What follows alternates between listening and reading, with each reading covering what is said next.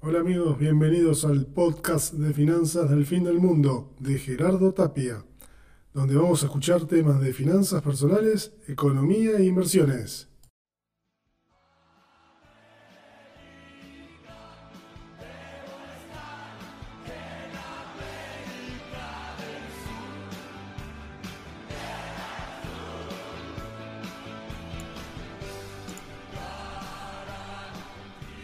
Amigos inversores, ¿cómo le va? Le doy la bienvenida al episodio número 8, temporada 1, agosto 2023. Bueno, hoy vamos a hablar de dos temas. Vamos a continuar haciendo nuestro cursito de finanzas personales para que todos comprendan y puedan saber administrar su dinero. ¿De qué vamos a hablar hoy? Bueno, el primer tema vamos a hablar lo que se llama la ley del orden de la vida. Te voy a explicar de qué se trata. Y segundo tema, vamos a hablar de economía familiar. Estamos ya terminando lo que es finanzas personales, para luego empezar con inversiones. Bueno, vamos al tema de hoy. ¿Qué es esto de la orden de vida, no? Bueno, siempre en la vida hay un orden de secuencia, que es ser, hacer y tener. Primero somos, después hacemos y luego tenemos. Bueno, yo les voy a explicar un poco de qué se trata esto y después lo vamos a llevar a las finanzas. Por ejemplo, nosotros siempre nos preguntamos o decimos, cuando sea gerente me voy a comprar una casa, me voy a comprar un auto, me voy de vacaciones.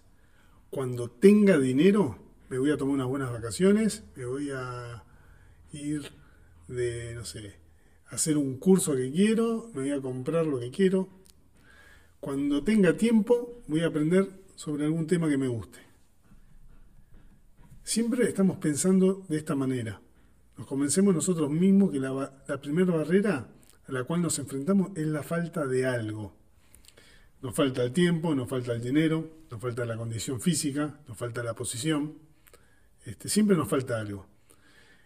Posicionamos el principio universal del logro de la manera incorrecta. El tener no produce el ser, sino todo lo contrario. Recuerden estas palabras. El tener no produce el ser, sino todo lo contrario. Por eso siempre decimos, cuando tenga esto, cuando tenga esto, cuando tenga esto, voy a hacer esto. Y no, tenemos que hacerlo al revés. Debemos comenzar por el ser, luego hacemos Luego hacemos el hacer y más tarde tendremos. Si vos querés llegar a alcanzar alguna posición, por ejemplo en gerencia, en el lugar de tu trabajo, debes primero trabajar en tu ser. Tenés que ver cómo piensa un gerente, qué libros puedo leer que me van a ayudar a pensar así, cómo se viste, cómo actúa, a qué hora llega a la oficina. Este, y eso mismo lo podemos trasladar a lo que es finanzas personales, que es lo que nos importa a nosotros. La diferencia entre el ser, hacer y tener es eh, la, diferencia está en el alcanzar el éxito en cualquier área y lograr mantenerlo, por supuesto. Son las, las personas que trabajan en el ser, son los grandes líderes, son los grandes lectores, siempre están buscando aprender, creer, cambiar, emprender, están, siempre están inventando algo. Decimos, esta persona siempre está inventando algo, está buscando algo, bueno, tenemos que aprender de ellos. De ahora en adelante, cuando pienses en tus sueños y metas, pregúntate, ¿en quién me tengo que convertir para lograr esto o aquello? Tomate un tiempo para enfocarte en el ser. Pensalo bien, fíjate, todo lo que tengas que tener en cuenta. Luego del ser viene el hacer. Parece un trabalengua, ¿no? Todo lo que estamos diciendo, pero bueno. Cualquier cosa que valga la pena en la vida eh, hay, que pagar un precio para obtenerla, independientemente de cómo definas el éxito. Si lo llamas dinero, ser un buen padre, ser un buen esposo, llegar al tope de, una organización, una relación fructífera con Dios. Bueno, depende de lo que vos quieras. Vas a tener que comprometerte con acciones de manera constante y un largo periodo de tiempo. No hay atajos para esto, no hay camino fácil, el camino es duro y los duros son los que se mantienen en el camino, por decirlo así. Por supuesto que puedes aprender a ser más eficiente, aprender de los errores, aprovechar las oportunidades de la vida que se te vaya presentando, pero al, al final vas a terminar pagando un precio. Te vas a preguntar qué actividades diarias, semanales o mensuales tengo que comprometerme para alcanzar mis metas. Si sos un vendedor, por ejemplo, ¿cuántas llamadas potenciales a clientes tengo que hacer por día?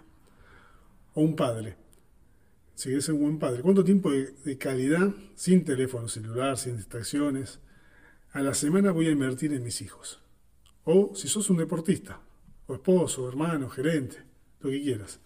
Después de definir cuáles son tus actividades, tenés que hacer, hacer de manera constante y por un largo periodo este, todo lo que habéis dicho. El camino está lleno de barreras, obstáculos, momentos de motivación, en ese momento recordad que hay quienes también están ahí y siguen en la lucha. Agárrate de eso. No estás solo. Luego te has convertido en el ser que estás destinado a ser. Has trabajado, has luchado, podés lograr tus sueños y entonces podés disfrutar de tu tener. Si te enfocaste en el ser y luego te esforzaste como nadie en el hacer, el tener será una bendición para ti. Vas a ver que va a llegar solo y no vas a tener ningún inconveniente. ¿En qué personas tienes que convertirte hoy para comenzar tu jornada a luchar por tus sueños? ¿Qué compromisos tienes que hacer de manera consciente para alcanzarlos? ¿Cuándo comienzas a hacerlo? Bueno, primero comenzando no mezclando el orden. Los puedes tener para hacer, como dijimos antes. Sino simplemente tenés que ser, tenés que hacer y luego tenés que tener. Bueno, esto parece que parecía un trabalengua. Si lo analizamos fríamente, es muy importante y no es difícil ni mucho menos. Sino hay que estar concentrado y hay que generarse el hábito de primero ser para luego este, hacer y por último tener. Y no mezclar ese orden. Eso lo llevamos a las finanzas personales o a las finanzas y primero puedo pensar cómo puedo ser un, inversor este, exitoso. ¿Qué hace un, inversor exitoso? ¿Qué lee? ¿Qué estudia? ¿Cómo analiza el mercado? Bueno, entonces yo quiero ser como él, quiero aprender. Entonces voy a leer libros de inversión, voy a, escuchar este, radios, programas, cursos, presentaciones, eh, otras personas, me voy a informar, me voy a comunicar, me voy a, enfocar en lo que yo quiero aprender de inversiones, para una vez tener ese ser, empezar a hacer, a practicar, a ejercerlo, a, invertir. Y si me y cumplir con todas estas cosas, estos requisitos que estamos hablando, todos estos pasos, este camino, voy a tener un tener, que va a ser el objetivo o la meta que me puse al principio de, finanzas personales. No sé, si era irme de vacaciones, si era cambiar el auto, si era la libertad financiera. Lo que haya elegido, ese va a ser por último mi tener y voy a conseguir este, mi objetivo. Todo eso en el orden de la vida, como dijimos, lo trasladamos a finanzas personales. Y es, una es un, un poco de ver desde otra perspectiva este, cómo podemos hacer y cómo nos podemos concentrar y por qué a la gente le va bien y a otras no le va tan bien. ¿Qué hace una cosa, qué hace alguien para que le vaya bien? Bueno, es un poco este, el ser esa persona, cómo lo hace. Muy bien, sin más pandemonios, nos vamos a economía familiar, que es el segundo tema y uno de los temas ya directos de finanzas personales. Acá vamos a hablar primero de una definición y un par de temas alineados a la economía familiar. Podemos comenzar definiendo qué es economía. Todo el mundo habla de economía, economía, pero bueno. Te voy a dar la definición de economía, más allá que viene del griego, lo que significa la administración del hogar. Economía es eso, administrar el hogar. ¿Qué hace? Trata de, de usar lo mejor que se puede de los recursos que tiene alguien la mejor manera posible. O sea, ser eficiente con los recursos que tengo. Hacer lo que más se pueda con esos recursos que tienen una disposición, un determinado tiempo, dinero, material y fabricación, o sea que no es infinito, es escaso. Y la economía no es ni más ni menos que agarrar todo eso, o sea, ese tiempo, ese dinero, ese material, esa fabricación, ese producto, que es un bien escaso, y buscarle la mejor manera de administrarlo para que rinda más, o sea, sea más eficiente. Esa es la definición. Ahora lo llevamos a un poco más, que es la economía familiar. Entonces podemos decir que la economía familiar es lograr administrar lo mejor posible los recursos familiares para lograr salir adelante con todos los gastos que involucran una familia. Para lograr esto es indispensable ser responsable con el presupuesto familiar y saber cuáles son las necesidades de la familia. O sea que es saber administrar los recursos que tiene la familia. ¿Qué recursos tiene la familia? La familia va a tener ingresos. Entonces tenemos que saber administrar esos ingresos para saber en qué los vamos a gastar y cómo vamos a ahorrar. Eso es la economía familiar. Tres, ¿qué tipo de necesidades hay en una economía familiar, en una familia? Y vamos a tener lo que hablamos siempre, alimentación, vestimenta, educación, salud, vivienda, transporte, ocio, lujos. Cuatro, ¿dónde comienzan los problemas financieros de la familia? Bueno, las familias que no tienen ordenadas sus prioridades son las que tienen los problemas financieros más graves. Para solucionar esto primero, tenemos que identificar los gastos fijos y luego seguir con los de lujos. Para ir eliminando e ir mejorando el tema este de tener marcadas bien las prioridades. Es un poco de lo que venimos hablando en los capítulos anteriores, ¿no? Todo relacionado a gastos, este, en enfoca bien en este punto. 4. Tipos de deudas familiares. Acá también esto lo hemos visto en detalle en el capítulo anterior, anteriores, donde podemos definir acá tipos de deudas familiares. Vamos a tener por lo menos cuatro tipos de deuda. La deuda de tarjeta de crédito, que habíamos hablado un capítulo especial sobre esto, acuérdense que es la más importante porque es la más cara. Otro tipo de deuda es el crédito personal, es un préstamo. Otro es el crédito prendario, es un préstamo por un auto. Y otro puede ser un crédito hipotecario, que es un, un crédito por la vivienda. Estos son los cuatro pilares de deuda que puede tener una economía familiar. 5. Importancia del presupuesto para tenerlo en cuenta. ¿Y por qué es importante contar con un presupuesto familiar? Bueno, la familia, como dijimos, requiere ordenarse. Todo lo relacionado a lo que es financieramente. Para saber cuáles son sus gastos obligatorios que debe cubrir mes a mes. Y cuáles son los gastos excesivos que puede bajar para ayudarse a salir adelante enfocando en todo esto y empezar a ahorrar. Hablando de ahorro, punto número 6, importancia del ahorro. Las familias que ahorren pueden disponer de un monto importante para diferenciar para diferentes planes o imprevistos que nunca faltan. Esto lo hablamos en el capítulo justamente anterior, el tema de fondo de emergencia, este, cómo se arma y todo. La cultura del ahorro le puede ayudar a evitar más de un dolor de cabeza. Ténganlo presente esto. Si quiere ahorrar, hágalo luego de salir con todas sus obligaciones, incluido las deudas. O sea que Pagamos todas las deudas, pagamos los gastos necesarios y después ahorramos. Y también podemos aplicar lo que hemos aprendido, que tomamos el ahorro como si fuera un ítem de gasto y nos pagamos primero, que es muy importante tenerlo en cuenta y no olvidarse de eso. 7. Recomendaciones. Para ordenar la economía familiar se sugiere A.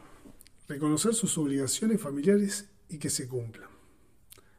B si es posible, cambie deudas caras por baratas.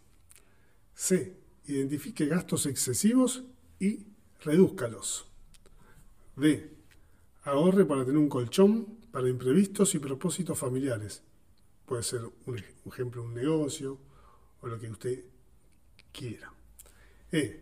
Sea disciplinado y busque ayuda. Esto no es fácil de realizar al inicio y se requiere conocimientos. está bueno comprometer a toda la familia y después que sepamos qué es lo que tenemos que hacer y, y necesitamos ayuda para comenzar a hacerlo, busquemos ayuda.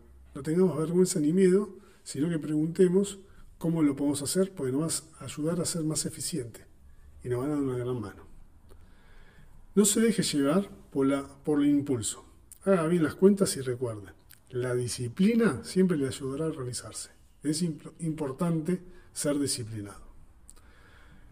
Tenga en cuenta que hay que educarse, nunca gaste más de lo que se gane, pague sus deudas, practique el gasto consciente, monitoree todos los gastos, ahorre, incremente la ganancia, cree un presupuesto, aprenda de los demás, piense diferente y cambie el estilo de vida si así lo requiere. Todo esto es un poco la economía familiar. Cómo gira y cómo podemos empezar comenzar a organizarnos nosotros mismos. Para la economía familiar, cinco tips para ahorrar dinero. Esto bien de familia. ¿eh? Revisar tu closet y comprar solo la ropa que necesites. Es decir, piensa en prendas que te queden bien y duren bastante tiempo. Otro tips. Antes de comprar un artículo nuevo, llámese, no sé, electrodoméstico, ropa, zapato, zapatos, deshacete lo viejo. Donalo, ponelo en venta segunda mano, rematalo por internet, lo que quieras, pero deshacete lo viejo. Un día a la semana lleva comida a la oficina y vas a evitar gastos extras. Esto es por si salís a comer todos los días afuera eh, de, la oficina, ¿no? Un fin de semana, en vez de asistir a un bar o restaurante, reunite con tus amigos en casa. El ambiente va a ser más informal y más relajado. Y seguramente te va a salir mucho más barato. Y la vas a pasar muy bien. Y otro tips es si vas a realizar alguna compra, con tu tarjeta de crédito, revisa primero las opciones para acumular puntos que te puedan servir para futuras compras. Más allá de todo lo que hablábamos siempre de tarjeta de crédito, ¿no? Pero bueno, este es otro tips. Saliendo del ahorro, ahora vamos con otros tips, pero en compras del hogar. Hoy nos venimos con consejos a full, ¿eh? a tener en cuenta. Agarrar el, el bolígrafo y el lápiz y anotar todos los consejitos porque se viene con Tuti hoy. Bueno, primero, estos son, como dijimos, consejos para hacer compras. Supermercado, lo que sea. Primero, elaborar una lista mensual de los productos que requerís en tu casa. Esto lo hemos hablado en su momento. Segundo, armar un menú semanal en que incluya desayuno, comidas y cenas. De ser posible, programar ocasiones en que tenés que alimentarte fuera de casa. Esto te puedo asegurar que está muy bueno y agiliza este, el tema de ir a comprar y después el tema de cocinar a la noche, o pues al mediodía si estás en tu casa a mediodía. Pues ya tenés armado el menú y va viendo que cocinamos este, todos los días. Luego no sé. Está, está bueno. Está bueno, aparte puedes aprender a combinar distintas comidas. Un día puedes hacer pescado, otro día pastas, otro día carne, otro día pollo, otro día solo verduras y, así vas rotando. Si querés te puedes dejar para los fines de semana un sábado o a la noche unas pizzas o unas empanadas y el domingo puede ser pastas o puede ser asado lo que quieras y vas combinándolo así cada 14 días, te sugiero esta, esta piola y así no vas repitiendo siempre las mismas comidas, tenés distintas alternativas. Y cuando vayas a comprar ya sabes qué vas a comprar, porque estás armando cada 15 días, armas el menú y te puede servir este, bastante, tanto para buscar eh, ahorros en las compras y no comprar cualquier cosa, como para ordenarte las comidas y aprender a comer también saludable. Tercero, establece un presupuesto semanal para las compras de la casa y, y seguirlo a rajatabla, es lo que hablamos recién un poquito. Cuatro, compara precios de carne, leche, frutas, mercados, verduras, este, tanto en los mercados como en los supermercados o en los negocios de barrio, y evalúa también no solo el precio, sino la calidad, para tener en cuenta. Utilizar aplicaciones de los dispositivos, o sea, apps de los móviles, para comprar precios y para revisar lo que llevas en tu carrito o la bolsa. Hay algunas aplicaciones donde vas cargando, si querés, la lista de lo que necesitas comprar, ya la puedes dejar prearmada. Y si tiene precios, lo pasa hoy difícil el tema de los precios porque cambian a cada rato. Por el tema de la inflación, se dispara todo. Pero bueno, este, está bueno a veces si uno tiene buena memoria o, agarrar algún producto referente para compararlos con otros que, estén a ver si están más baratos o no y, evitar el tema del anclaje. Uno cree que a veces un lugar donde va a comprar es barato porque compró alguna vez algo y se quedó pegado con ese lugar y piensa que es súper barato y quizás ese producto es barato nada más y los otros no. Varían su precio. Tenerlo en cuenta eso. Todos esos consejitos te van a servir y te puedo asegurar que vas a andar muy bien. Bueno, el capítulo de hoy acá finaliza. Ahora nos vamos con la loca de la semana. Fue un poco corto, pero fue bastante preciso en lo que es consejitos y todo lo que son tips para que tengamos en cuenta. Bueno, vamos con la loca de la semana.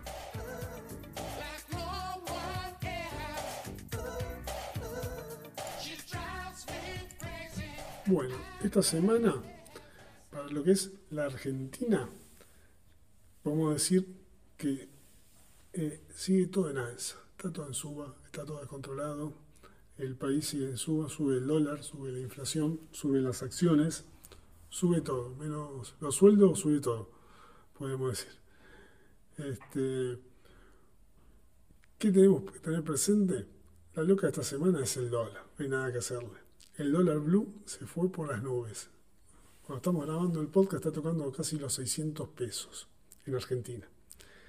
Este, acompañado de tanto el dólar contado con liqui como el dólar net también subiendo.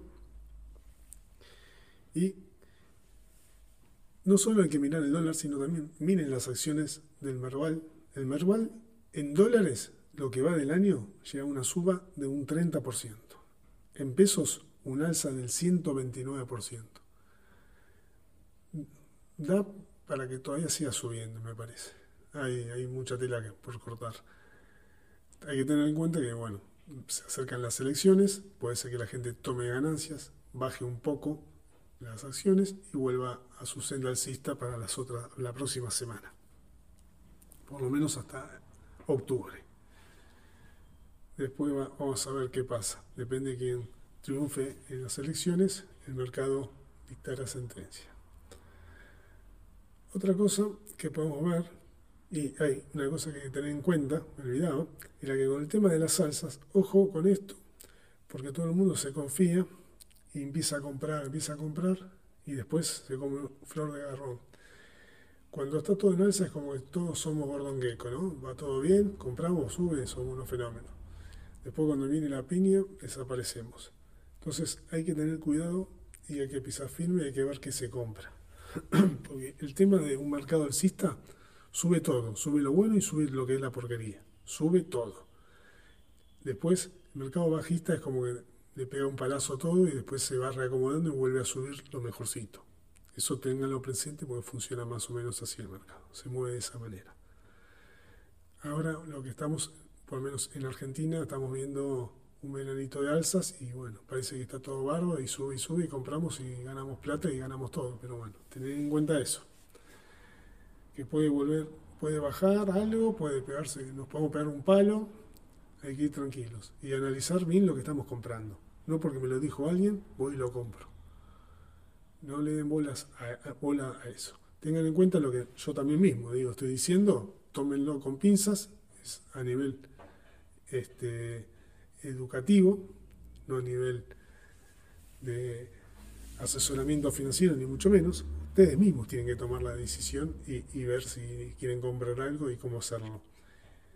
Eh, consulten en algún consultor, véanlo, analicen el mercado, aprendan ustedes. Ustedes siempre tienen que comprar lo que se conoce, lo que saben. Si no saben lo que están comprando, no lo compran. Lo aprenden y después lo compran. Ese es un consejo bien de inversor.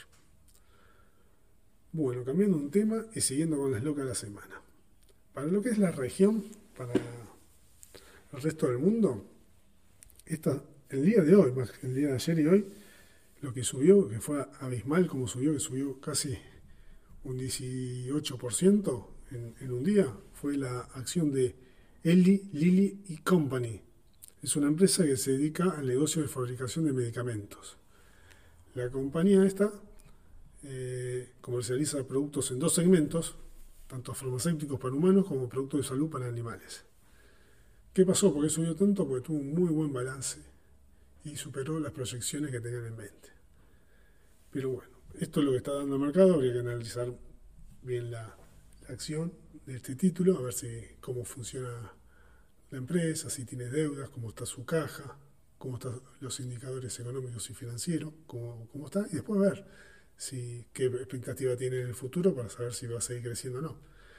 Un error común es, uy, subió en 17, voy y la compro, pensando que va a seguir subiendo. Quizás llegó a su tope y después empieza a corregir y le compré en lo más alto. Por eso hay que tener en cuenta y todo lo que dije anteriormente, ¿no?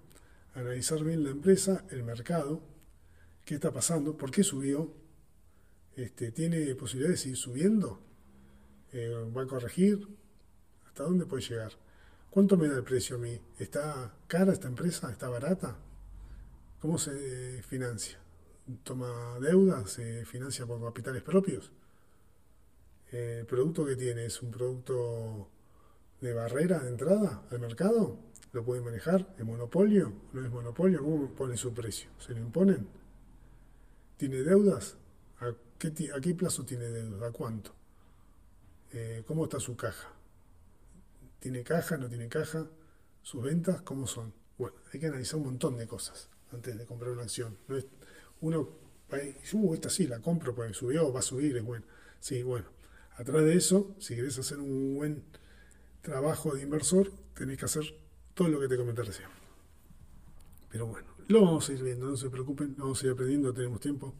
Recién estamos con finanzas personales. Nos falta, nos falta un capítulo más de finanzas personales que va a ser el próximo. Y con eso terminamos eh, lo que es el, eh, un curso que se da en cualquier lado. Acá lo tenés gratis, entre 9 y 10 capítulos. Y puedes aplicarlo y aprender y ser un poco todos los días un buen inversor. Muy bien, hasta acá. Esto fue todo. Yo aquí le mando saludos traders a todos y tengan en cuenta que el dinero nunca duerme. Vos educate, informate. Adiós.